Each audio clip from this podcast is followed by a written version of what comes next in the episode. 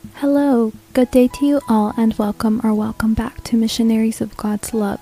This is Lucy with Missionaries of God's Love in Tustin, California. Today we will meditate on Romans 8, verse 18. Please don't forget to like this video and leave a comment to help support this channel.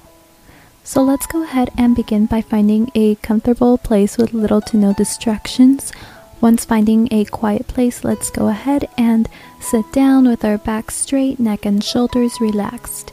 Take a deep breath and invite the good Lord to tag along with us for the next few minutes.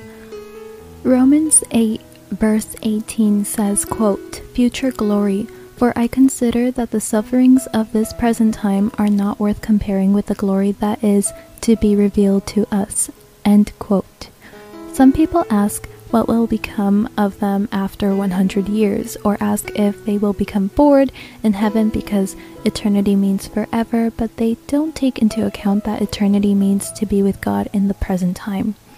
Heaven is not the same as earth. Time itself works differently when comparing to be on earth and to be in heaven. When you are in heaven, time will not be the same. It's as if you are in peace, but again, because time works differently, there is no plausibility of becoming bored. So, within this meditation, ask God how you can live with Him in the present time. And with that being said, I would like to say many thanks to everyone who listened to this recording. And as we end this meditation, say, Speak, Lord, for your servant is listening.